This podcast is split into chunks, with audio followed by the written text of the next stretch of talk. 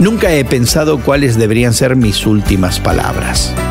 Quizás me gustaría decir algo profundo que sería citado por generaciones futuras, pero ¿y si no tengo tiempo para elegir? Mis últimas palabras bien podrían ser alguna necedad sin sentido. Hoy en la palabra vemos que comparadas con otras cartas del Nuevo Testamento, las últimas palabras de Primera de Juan pueden parecer abruptas. Queridos hijos, apártense de los ídolos. Punto final. Pero pensemos por un momento qué es un ídolo.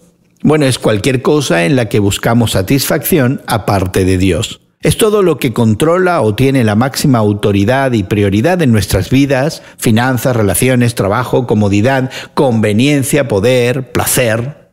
Un ídolo también puede ser cualquier cosa que corrompa el Evangelio como es presentado en la Biblia. Por ejemplo, el Evangelio de la Prosperidad, o el nacionalismo cristiano, o el espiritualismo de la superación personal. Es cualquier cosa que sea contraria a las escrituras. Algunos ídolos pueden incluso ser cosas buenas que erróneamente elevamos a un nivel superior a Dios. Por ejemplo, la familia, la pareja, los hijos, la iglesia, la pureza doctrinal. Finalmente podemos convertirnos nosotros mismos en ídolos poniéndonos autosuficientemente en el trono de nuestra propia vida.